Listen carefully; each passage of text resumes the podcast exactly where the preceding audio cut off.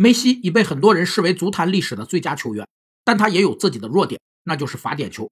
比如2012年欧冠对切尔西，2016年美洲杯决赛对智利，都导致了球队令人刻骨铭心的失利。而今夏的俄罗斯世界杯，梅西也在对冰岛的比赛中罚丢点球，没能赢下比赛。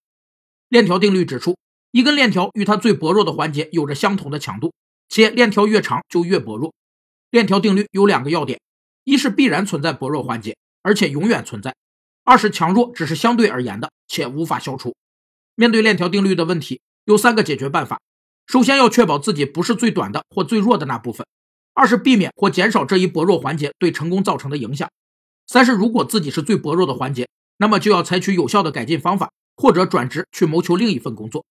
梅西的职业生涯至今，他共八十八次主罚点球，打进了七十一个，命中率为百分之八十。